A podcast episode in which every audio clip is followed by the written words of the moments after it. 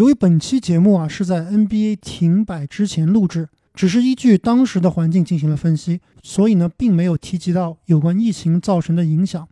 那么，随着疫情在美国的蔓延，特别是在纽约啊，今天一天纽约市就增加了超过两千例以上的新增病例，所以形势还是非常非常的严峻。我们之后呢，也是希望能够保持更新，还是希望大家多多给我们支持。那下面就进入本期的节目。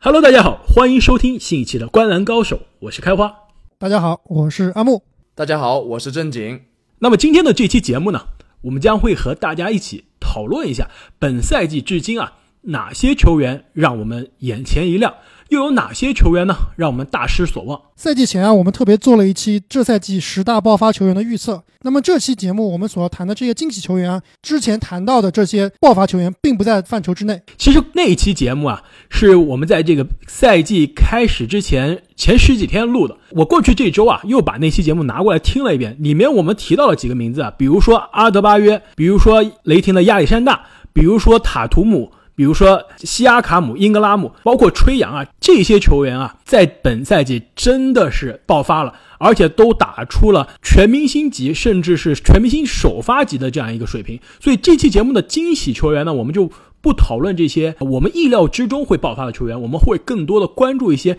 在我们意料之外，甚至啊之前在球员排名中被我们严重低估的球员。没错，今天我们要讨论的这些球员，就是连我们都没有完全想到的一些球员。还有呢，其实今年的新秀呢，也有非常突出的球员，比如说这个阿木的宝藏男孩莫兰特，还有胖虎。其实这些这个新秀球员呢，说实话也或多或少的给我们带来了很多的惊喜。但是我们今天的讨论呢，先关注的是非新秀的这些球员。那我们废话不多说啊，让我们来看第一位本赛季让人惊喜的球员。那就是来自俄克拉荷马雷霆队的克里斯保罗。可以说，克里斯保罗上个赛季的这样一个状态，包括过去这个夏天和火箭队闹出来的一些纠纷啊，让大家对他的这样一个新赛季的期望值非常非常低。也说实话呢，我们在录这个十大控卫球员的这期节目的时候啊，在开赛前也严重的低估了克里斯保罗的这样一个，可以说是他的这样一个状态以及他的健康水平。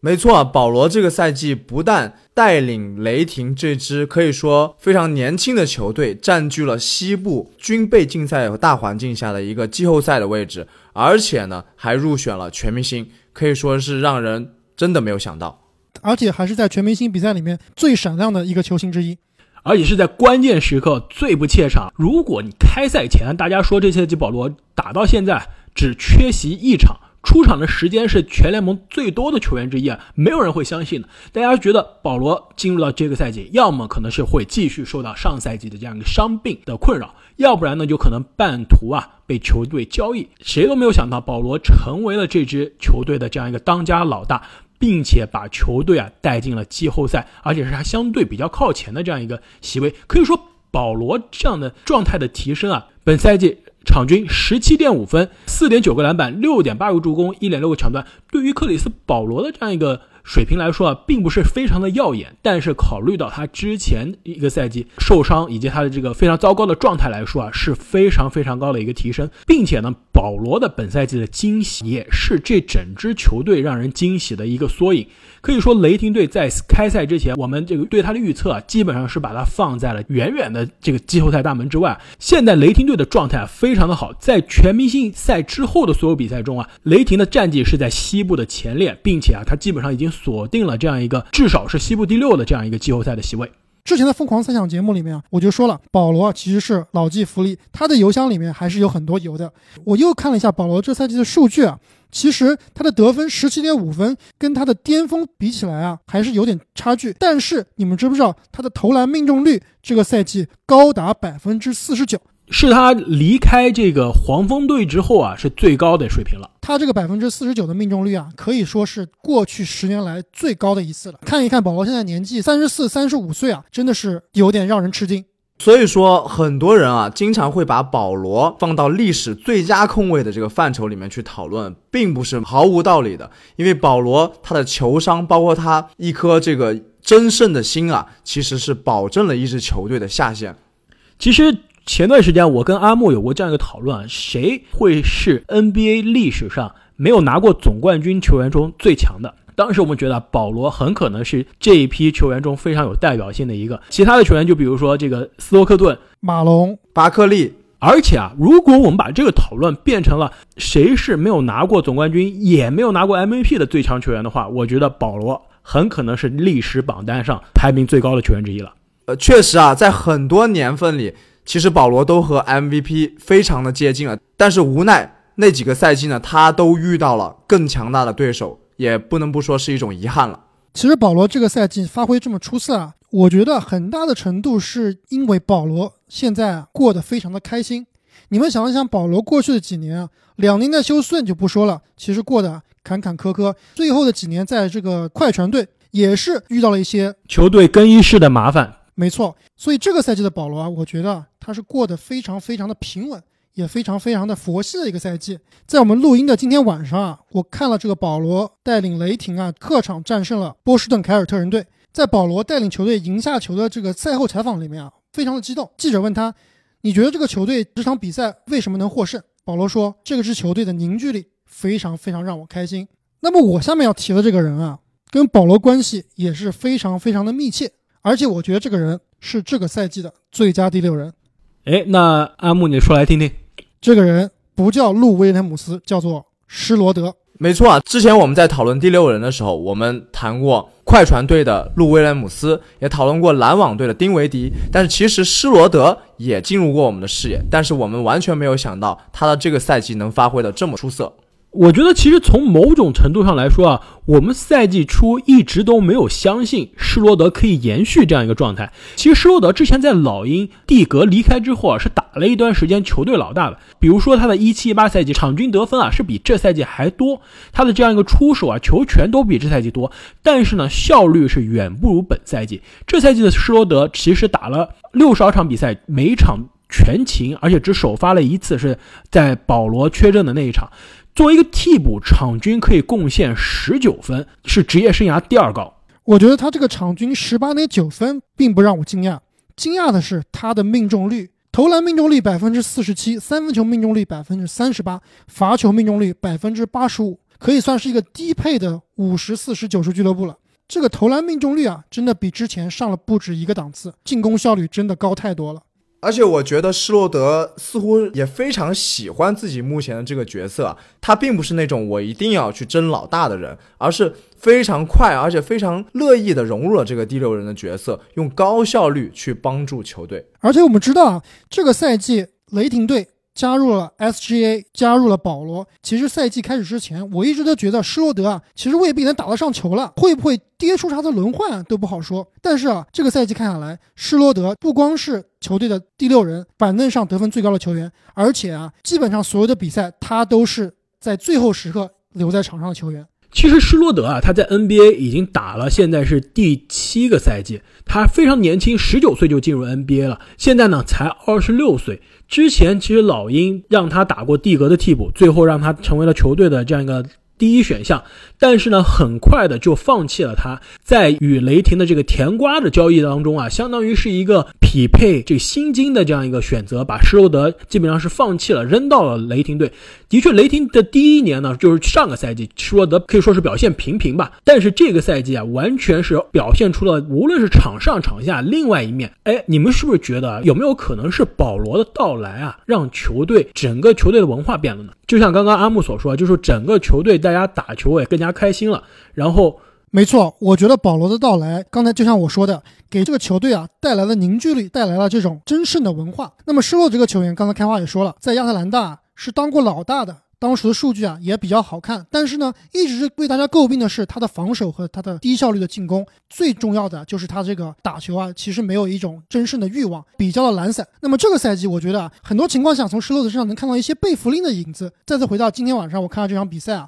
关键时刻，施罗德在最后七秒的时候围抢沃克，抢断以后上篮反杀，也是体现了他在防守方面的进步。其实我觉得你说的这一点，他这个心态的这样一个变化，我觉得非常重要，尤其是在今年季后赛当中，因为施罗德他之前让人感觉并不是一个成熟的赢球的球员，但是今年的雷霆队如果想要在季后赛中走得远的话，还真的是非常需要依靠一个能像路威从第二阵容上来抢分，同时防守上呢也能像贝弗利一样有疯狗的这样一个镜头的这样一个球员。现在其实随着这个火箭的最近的一波连败啊，这个雷霆是非常有希望锁定第五的这样一个席位。面对的呢将是爵士队。其实我们之前节目也说到，爵士现在的这个防守啊状态非常的差，说不定雷霆真的有可能打出一波以下克上，以第五战胜第四啊，进入第二轮的，相当于一个黑马的这样一个奇迹。刚刚说到这两位球员啊，其实我发现了有一个特点，那就是他们在一支氛围非常好的球队里面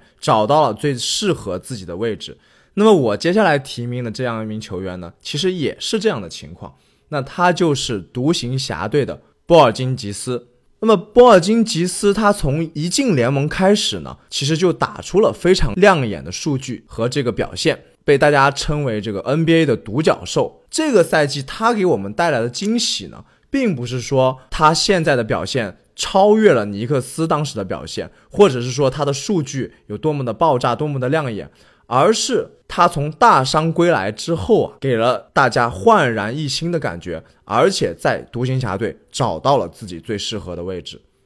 没错，我觉得正经你提这个波神进入最惊喜球员啊，我觉得是情理之中，也是意料之外，就看你对波神大伤之后的期待有多高了。你如果对他的期待是和当年在尼克斯巅峰时期一样强，甚至更强，那么这个赛季其实是有一点点失望的。你如果你的预期呢是对于波神的这个受伤啊并不看好，包括对他这个赛季能打的比赛的场次数啊都有怀疑的话，那么这个赛季波神的表现啊其实还是超出了大家的预期的。我觉得我非常同意正经的看法，其实。波金吉斯这赛季进入到这赛季啊，我是非常不看好。一方面是伤病的原因，他因为伤病呢是之前啊将近有十八个月是没有打篮球的，而且他的伤病啊众所周知，十字韧带受伤对于一个七尺长人来说啊，很可能是改变职业生涯或者终结职业生涯的一个伤病。所以说波神能健康的回来，并且呢出场的这样一个场次啊，比大家想象中的都多很多，我觉得这就是一个惊喜了。同时呢。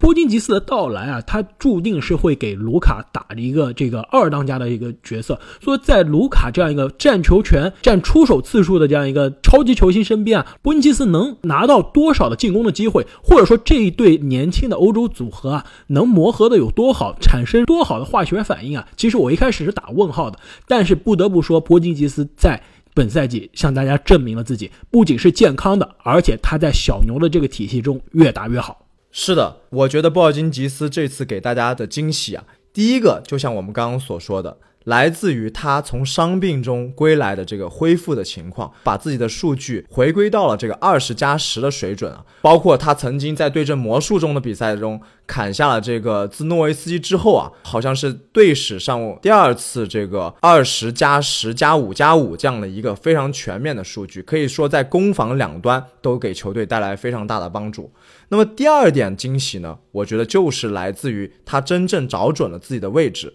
那他不需要再像在尼克斯的时候一个人扛起这一座啊充满了诱惑、充满了这个黑暗的城市啊。来到独行侠之后呢？在这个超级巨星东契奇旁边，可以做一个很好的这样一个二当家，用自己的投射，用自己的防守去非常好的帮助球队。我觉得这就是他带给我们最大的惊喜。说到他的投射，本赛季波金吉斯的这个三分每场可以命中两点六个，是职业生涯最高。虽然呢，他进攻啊经常在外面作为一个射手拉开空间，但是呢，他的篮板啊九点四个也是职业生涯最高。可以说他进攻可以帮球队拉开空间，防守的篮板和盖帽呢也并没有耽误。同时啊，这赛季的波金吉斯他的高阶数据啊基本上各项都是职业生涯最高，无论是正负值还是赢球贡献值啊，都远超之前在尼克斯的赛季。我们夸了这么多这个波金吉斯啊，其实我想说的是，有一点我对波金吉斯是有一点失望的。失望的原因并不一定是他这本人造成的，有可能是这个达拉斯的篮球体系啊，卡莱尔的这个进攻体系造成的。那就是啊，我觉得波金吉斯啊，之所以之前被叫做独角兽，是他在进攻端啊万花筒般的进攻方式，中投、背打、三分样样都有。防守端呢也是可以一手遮天、护框盖帽。那么这个赛季，我觉得波尼吉斯啊很少能看到他的篮下要球。在尼克斯的最后一个赛季啊，其实我看到了波金吉斯啊，他的力量上有了明显的进步，能在篮下呢要到球，而且顶两步，依靠扎实的脚步啊，后仰跳投，甚至是攻击篮下。那么这样的进攻。本赛季啊，很少能看到他，基本上就是一个在进攻端挡拆投三分的一个炮台型球员了。我觉得这样的体系啊，其实是有点浪费了波金吉斯的天赋。但是啊，我觉得这也没有办法，因为他身边呢是另外一个可以说更年轻、天赋更高的这样一个超级的年轻球员，那就是卢卡。我觉得从另外一个角度来看这件事儿呢，我给你两组数据作为对比，一组呢是有一个球员，他每三十六分钟可以贡献。二十二点五分，十点九个篮板，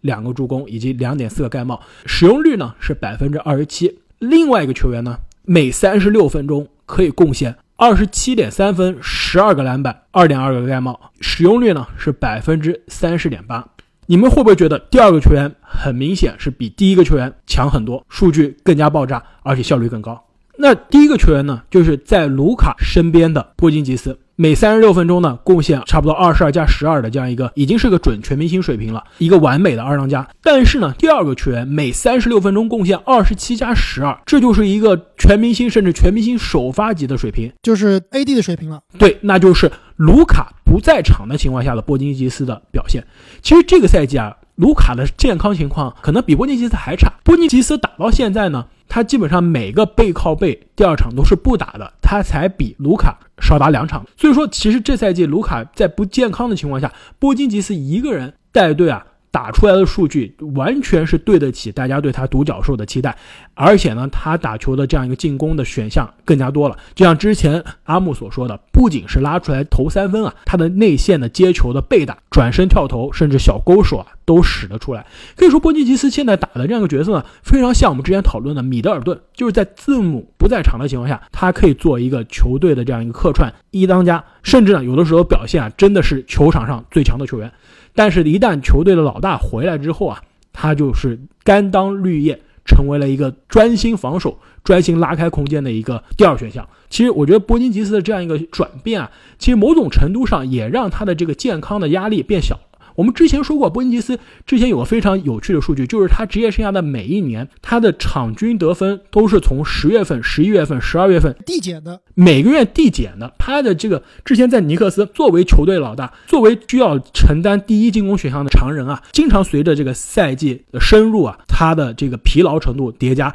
或者说健康出现问题。那这赛季呢，他偶尔可以当球队的老大，更多的时候呢是当球队的老二，反倒让他的这个健康变得更好了。我觉得这也是某种程度上我们的惊喜的来源。刚刚说完一位伤愈归来啊，让大家惊喜的球员，那么下面我要提名的这一位也是同样的情况，那就是重新绽放的玫瑰德里克罗斯。那罗斯这个赛季呢，场均可以砍下十八点一分，五点六个助攻，他可以说是啊。真正的老树开花，我觉得任何一个童话故事家可能都写不出罗斯这样既催人泪下又振奋人心的故事了。上个赛季啊，在森林狼队，当他砍下职业生涯最高的五十分那场比赛之后，我觉得可能就是罗斯职业生涯末端为数不多的这样超级亮眼的发挥之一了。但是没有想到啊，来到了活塞之后，他不但没有继续泯然众人，而是又一次。绽放出了非常耀眼的光芒啊！在这个活塞打得风生水起。之前我们在讨论交易的时候，也是把罗斯列为当时交易价值非常高、非常适合季后赛甚至冲击总冠军球队这样一个很好的拼图球员。非常有意思啊！罗斯这个赛季的状况跟我们刚刚提到的施罗德啊是一个相反的状态。施罗德是之前从球队老大变成了最佳第六人。那么罗斯从上个赛季的明尼苏达的这个最佳第六人的竞争者里面啊，一下变成了这个赛季底特律活塞队的当家球星。正如刚刚正经所说，我们在交易截止日之前的这样一个观察当中啊，说很多球队都会需要罗斯这样的一个球员，但是呢，最后也是非常的奇怪，罗斯并没有被交易。这几天呢，美国媒体爆出来的消息，其实在交易截止日之前呢，湖人是以一个非常高的报价。报给了活塞，就是想要罗斯，但是呢，活塞居然说了罗斯是不可以被交易的。其实这一点非常有趣啊，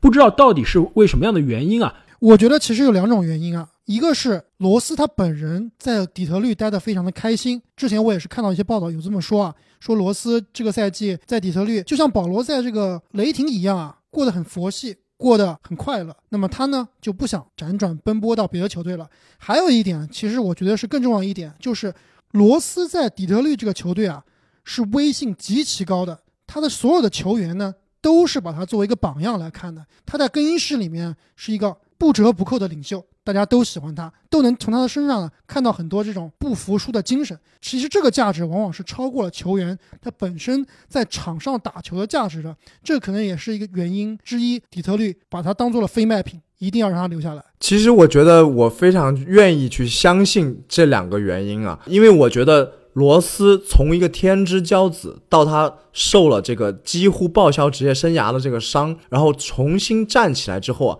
我觉得对他本人来说呢，学会的最重要的一件事情，其实就是感恩，就是他非常感谢能够重新给他机会去表现，能够重新让他重回到球场。去表现自己的这样的人和球队，所以我觉得他在底特律啊，很有可能是怀着这样一颗感恩的心在打球啊。包括我之前看他很多的采访，说到之前的这些遭遇啊，他也是潸然泪下。那么当他重新能够在球场上去拼搏的时候，我觉得他一定是怀着这样的一种感谢的心情在打球。我不知道你们有没有看过这个之前非常火的一个影片，就是有记者放出了当年罗斯。从芝加哥被交易走的那个视频啊，对，那个我也看过。其实从那个影片里面啊，真的能看出罗斯其实是一个非常非常感性、非常非常忠诚的一个球员。本赛季的罗斯呢，在底特律啊，虽然打的是第六人的角色，但场均的十八点一分呢，是他在二零一二年在芝加哥受了大伤之后啊，职业生涯最高的一年了。场均的五点六个助攻呢，也是那之后最高的水平。可以说，这赛季的罗斯虽然已经三十一岁了，虽然最近呢又开始健康上又有一些出了问题，但是我觉得他依然证明了自己是可以继续在 NBA 打球。而且不但如此啊。说回到这个阿木最喜欢的这个数据，也就是球员的效率，最直观的体现也就是他的命中率啊。罗斯这个赛季的投篮命中率达到了恐怖的百分之四十九。没错，这个投篮命中率是他职业生涯最高，比他的 MVP 赛季啊还要高。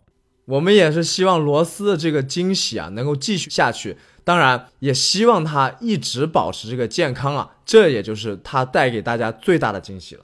说完了一个老树开新花的曾经的 MVP 啊，那下一个让人惊喜的球员也是曾经的 MVP，或者说啊，也可能已经锁定了这赛季的 MVP，那就是雄鹿队的字母哥。哎，字母哥这个赛季的发挥不应该是理所应当的吗？怎么开花？你觉得他是一个惊喜球员呢？没错，我觉得阿木，我理解你的说法，但是上赛季的字母哥已经给大家带来惊喜，场均二十七点七分，十二点五个篮板，并且呢，让雄鹿得到了六十胜，成为了。全联盟战绩最好的球队，但是如果这样的一个成就，这赛季字母不仅完全超越了过去的成就，并且呢让球队战绩啊也是很可能远超去年的这样一个水平，你觉得这不够惊喜吗？这赛季的字母哥场均二十九点六分，比上赛季更高，十三点七个篮板也比上赛季更高，但是呢他的效率啊并没有降低。我们要知道，虽然字母哥现在在 NBA 的这个场均得分的排名啊已经在哈登甚至是。比尔的后面了，但是前面这两个球员场均上场都是三十五到三十六分钟。字母哥场均贡献将近三十加十三的这样一个恐怖数据啊，他场均的上场只有三十点九分钟。这个可能主要还是因为雄鹿队的垃圾时间实在是太多了。没错，基本上每一场啊都能胜对方场均十分左右。同时呢，球队呢也是非常非常刻意的在控制。字母哥的这样一个上场的时间，希望他到季后赛到最后总冠军争夺的时候啊，还有足够的能量和健康。所以说，如果我们把字母哥每分钟在场上得分的这样一个效率来看啊，他就是全联盟得分最高的球员。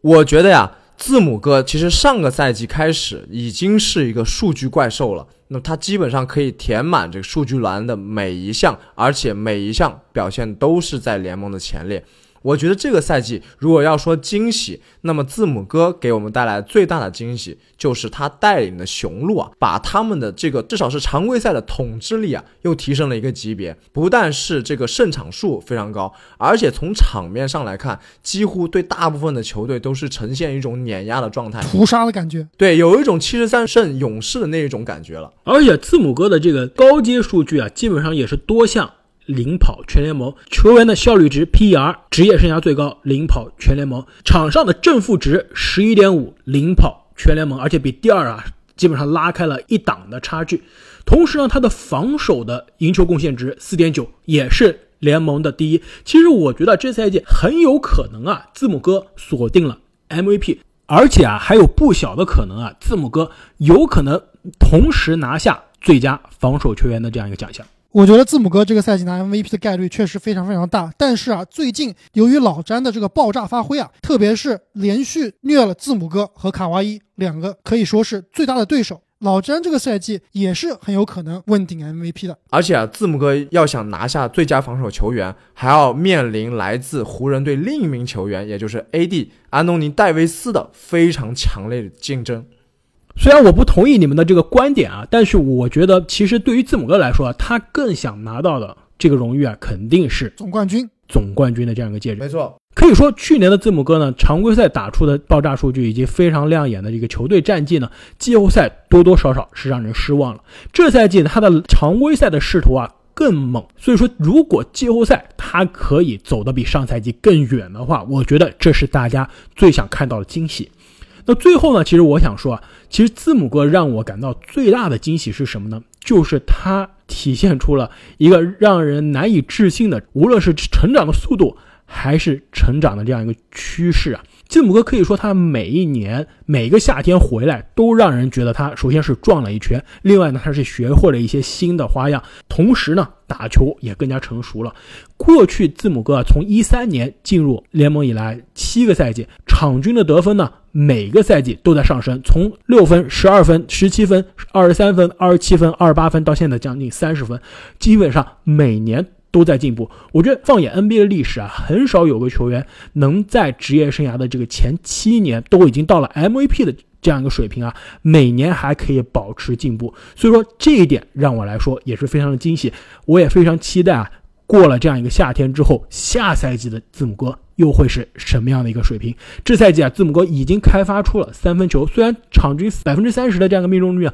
并不高，但是啊，场均可以命中一点五个三分，基本上是比之前职业生涯啊最好的年份都翻了一倍。下赛季的字母哥，如果今年夏天真的是用心去苦练三分，并且啊把今年这个糟糕的罚球再练好，我觉得下赛季的字母哥得分有可能继续上另外一个台阶。那么字母哥进入 NBA 的履历啊，可以说是非常非常的励志。下面我要提的这个惊喜球员呢，其实跟字母哥的轨迹啊有那么一点的相似。这个人呢，就是迈阿密热火队的小前锋邓肯·罗宾逊。哎，阿木啊，你的这个选择啊，真的是非常的小众啊。对你如果不经常关注迈阿密的比赛的话，你可能并不来了解这个球员。可能很多球迷啊，还是通过今年全明星的三分大赛才第一次认识了这位球员。而且很多球迷啊，可能在赛季初的时候对热火的其他的新秀，比如说这个英雄哥啊，C 罗，比如说纳恩，对更加的关注。其实呢，虽然邓肯·罗宾逊这赛季才真正的进入大家的眼球啊，但是他并不是一个新秀，他去年就已经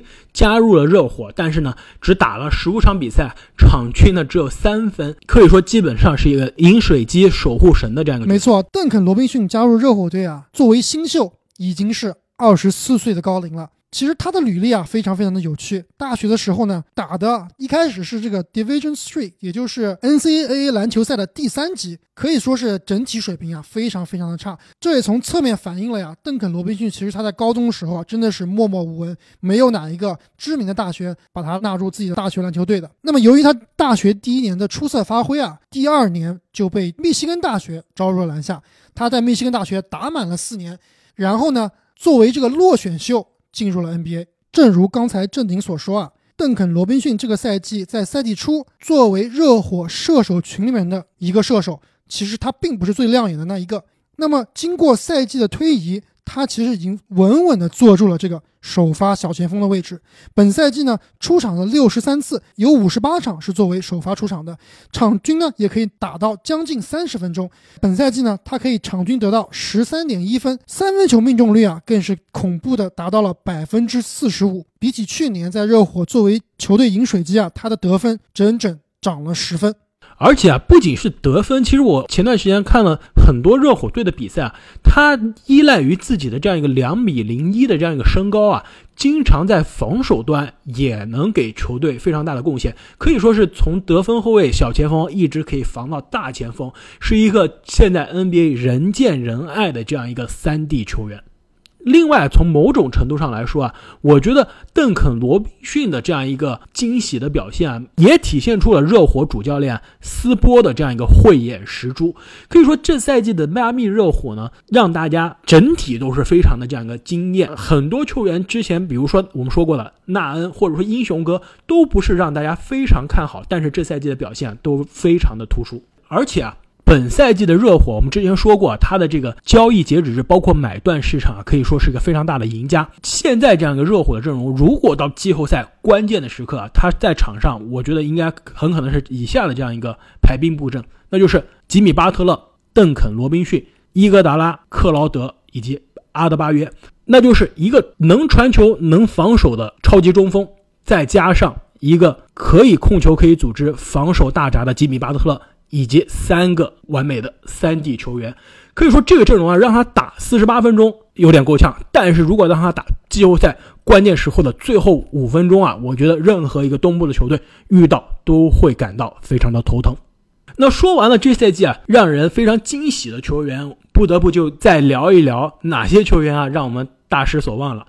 那还是从我先开始啊，我觉得这赛季有个球员真的是让我非常的失望。那就是犹他爵士队的麦克康利。我发现开花，你这个屠杀康利已经屠杀了好几回了。虽然最近他两场比赛表现有一点回暖啊，但确实，正如你所说啊，整个赛季的表现，康利可以说是灾难性的。之前有听众给我们留言啊，说这个康利啊，其实是用在季后赛。我其实还是对康利啊抱有一线希望的。但是单凭这个赛季的常规赛来看，他基本上就是最失望球员的第一人选了。没错，我觉得康利之前的季后赛的经验呢，很可能能帮助犹他这支相对还是比较年轻的一个球队啊。但是单从常规赛至今来看，康利完全是对不起他之前球队，包括球迷对他开赛前的这样一个期待，也对不起他拿的大合同。没错，一方面呢，康利呢这赛季啊健康又一次成了问题。即使他健康的时候呢，在场上的这样一个效率啊也是非常非常的让人失望。场均的投篮啊命中率只有刚刚超过百分之四十，其实之前很长一段时间投篮命中率都不到百分之四十。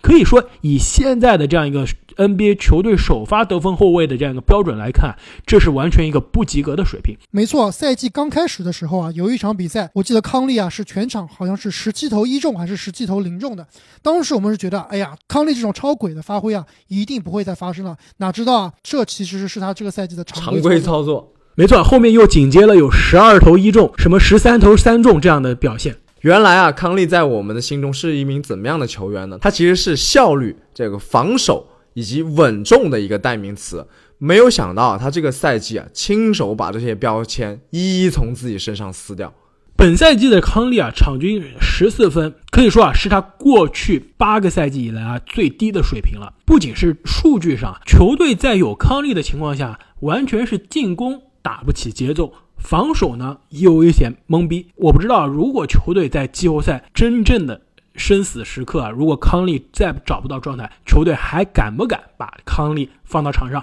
还是说让米切尔作为球队的最后终结比赛的控球后卫，或者让最近状态还不错的这样一个克拉克森啊来打这样一个最后的控球后卫的这个角色？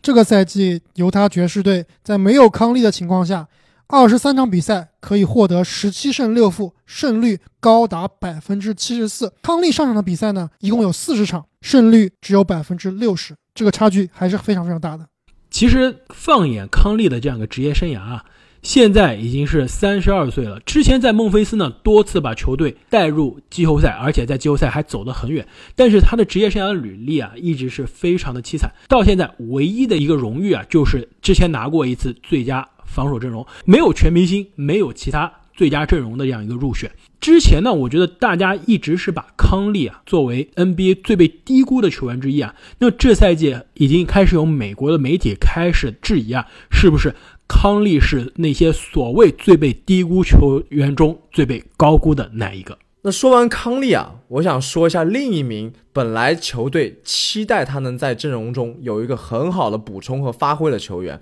那就是湖人队的库兹马。其实这个赛季啊，大家。对库兹马还是有比较多的期待的，我觉得是有三个原因啊。第一个呢是库兹马其实在他新秀赛季开始就表现出了很不错的一个投射的能力。第二个呢就是在老詹的到来之后，我们都众所周知啊，老詹对这个角色球员的这个提升能力是非常恐怖的，特别是对这种有投射能力的球员，在老詹的带动下，其实可以进入他一个职业生涯的一个高峰。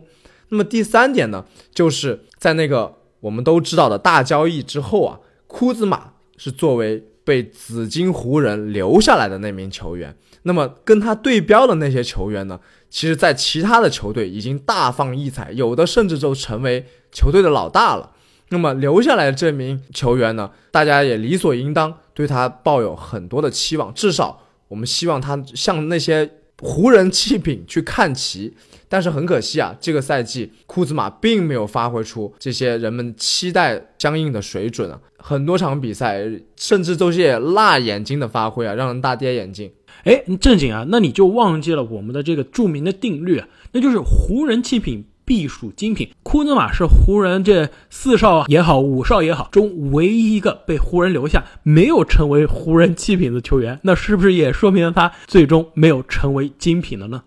其实正经，你把库兹马排进这个，我是反对的，因为啊，我对库兹马其实一直都没有什么希望。当年湖人和鹈鹕大交易的时候啊，有消息说湖人是宁愿把英格拉姆送走，也要留下库兹马的。那么现在你想想看，这个决定现在看起来是多么多么的愚蠢。对，而且之前啊，其实在交易的时候留下库兹马，湖人的球迷是欢呼的，大家觉得库兹马这样一个空间型的四号位是在。詹姆斯身边啊，最完美的这样一个三 D 球员，有三可能没有 D 吧？库兹马，我觉得是既没有三也没有 D。其实从新秀赛季的开始啊，大家就高估了库兹马的这样一个投篮能力。新秀赛季他的三分球命中率百分之三十六，我觉得在 NBA 啊是勉强及格的水平。上个赛季百分之三十。这个赛季继续是百分之三十，在 NBA 基本上都不会是首发的这样一个三分投射的球员。他的防守呢，基本上也是在球队的这样一个阵容中最差的一个。职业生涯，你如果叫他四号位的话，作为一个大前锋啊，他的场均的盖帽啊，从来没有超过零点四个。在抢断端呢，也是没有任何的发挥。我觉得库兹马最大的问题啊，而且我们之前的节目我好像也提到过，就是说，就是说这个球员。他的进攻选择真的是非常非常的糟糕，视野呢也是并不很开阔，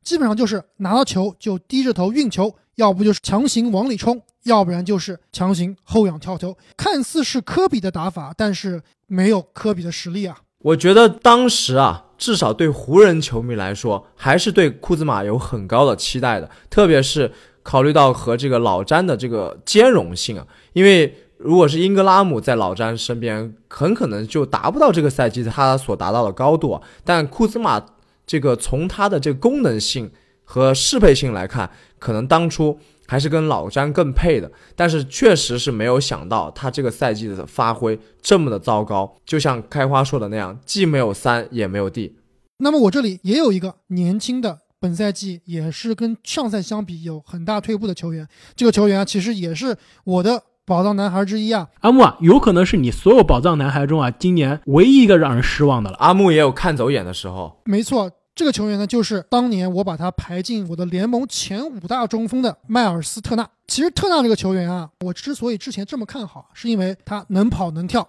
能护框，防守呢又能防多个位置，而且啊又可以投三分，是现代篮球完美的五号位。他除了这个组织能力差了一点以外啊，其实啊，他是一个身体素质更爆炸的霍福德。那么这赛季啊，所有的数据全方面崩溃。上赛季场均可以得到十三点三分，七点二个篮板和变态的二点七个盖帽，这赛季呢只有十一点七分、六点四个篮板和两点一个盖帽。退步最大的其实是他的投篮命中率。之前呢，他的投篮命中率啊一直是在百分之五十左右，这个赛季只有百分之四十四。去年夏天啊，他代表美国队参加篮球世界杯，作为这个球队的主力中锋啊，其实是发挥的不错的。我是以为啊，他经过美国队的磨练，可以这赛季一飞冲天，哪知道确实打了我的脸啊！而且阿木，你之前非常看好的他的这个三分球的这个投射能力啊，这赛季也是基本上打了水漂，三分球的这样一个命中率百分之三十三啊，是他新秀赛季以来啊最低的一个水平了。没错，他的出手虽然是变多了，但是命中率确实是变低了。其实这也是我觉得他这个赛季让人失望的一个原因啊，就是他的进攻有点太过于依赖外线的三分了。但某种程度上来说啊，他在进攻端的这样一个局限性，也和球队双塔阵容的这样一个非常让人尴尬的这样一个局面有关的。没错，萨博尼斯这赛季的爆发啊，让球队看到了更多的希望。其实球队很多时候啊，把进攻的更多的责任是放在了萨博尼斯的身上。但是众所周知呢，萨博尼斯是一个更好的内线进攻球员，所以说特纳不得不拉出来作为一个拉开空间的选择。这个赛季，由于全明星萨博尼斯的崛起啊，让特纳丧失了很多的机会。这赛季啊，特纳的使用率只有可怜的百分之十七点六，比他的新秀赛季还要低。众所周知啊，步行者队已经给特纳和萨博尼斯两个人都签下了长期的合同。那么目前来看，这两个人其实还是并不兼容的。现在看，很有可能特纳之后将会被步行者队出手。但是呢，我其实是对特纳还是抱有一线希望的，希望他还是在未来能找回自己的强项。之后的赛季啊，还是有希望进入最惊喜球员，甚至最佳进步球员的。那说完了二零一五年进入 NBA 的中锋特纳呢，我下面要说的这个球员啊，也是在同一年进入 NBA，同样呢打的也是中锋的位置，那就是来自明尼苏达森林狼队的卡尔安东尼唐斯。其实唐斯这赛季的表现啊，单从数据上来说啊，真的不差，并不让人失望，场均二十六点五分，职业生涯最高。场均四点四个助攻，职业生涯最高；场均命中呢三分球三点三个，作为一个中锋啊，三点三个，职业生涯最高。那为什么我觉得他失望呢？我觉得有以下几个原因啊。第一，唐斯职业生涯的前三年每年全勤，上个赛季呢也只缺席了五场比赛，健康呢一直是他的金字招牌之一啊。其实现在的 NBA 作为一个内线球员，作为一个中锋啊。很难是保持健康，但是唐斯在过去就做到了。这赛季呢，唐斯他的健康一直有问题，到目前为止啊，基本上缺席了球队百分之四十的常规赛的时间，而且呢，至今呢还没有能伤愈归队。你知道这是为什么吗？难道是因为球队快乐篮球的时代结束了吗？那是因为啊，他们球队的养生大师远走了荆州。对啊，失去了保温杯加持的唐斯啊，果然就开始伤病缠身了。另外一个让我失望的一点呢，就是球队的战绩了。可以说这一点呢，跟唐斯的这样一个状态，或者说他的健康的情况也是直接挂钩的。但是现在让我看来啊，唐斯职业生涯到现在，只有在吉米巴特勒学习委员的身边打过一年的季后赛，还是一轮游。到现在为止，五年的职业生涯呢，在赢球的这项上来说啊，真的是做的非常的。少的可怜，而且呢，他作为球队的当之无愧的球队老大，并没有体现出这样一个领袖的气质，并没有把球队建立起一个赢球的文化。可以说，明尼苏达森林狼论天赋呢有天赋，论薪金空间呢还是有一定的薪金空间。但是这支球队啊，真的让人很难看到一个希望。下赛季森林狼能在唐斯以及他小兄弟这个拉塞尔的带领下进入季后赛吗？我觉得大家并不会非常的看好。所以说，职业生涯到了第六年的这个唐斯。如果还是一个能刷出全明星级别数据，但是球队赢不了球的这样一个球员，我觉得是很难兑现职业生涯前几年大家对他的这样一个期待。要知道，曾经的唐斯，大家是把他期待做下一个邓肯、下一个加内特的传人，也是当时跟 AD 齐名的。但是现在看来啊，唐斯离这些 NBA 的传奇巨星以及 AD 这样的前辈来说啊，还是有不小的差距。其实啊，这个赛季令人失望的球员啊还有很多，比如说洛杉矶快船这个因为伤病缺席了很多场比赛的泡椒，比如说啊，同样是伤病缠身的公牛队的大前马尔卡宁，还有呢，就是同样伤病缠身，但是呢，球队没有他赢球赢得更多的球员啊，那就是布鲁克林篮网队的欧文。那说完了本赛季啊，我们心目中让人惊喜以及让人失望的球员呢，听众朋友们，哪些球员是你们心目中最让人眼前一亮，或者最让人大失所望的球员呢？也别忘记在留言中告诉我们。那么今天我们就聊到这里，我们下期再见。再见。再见。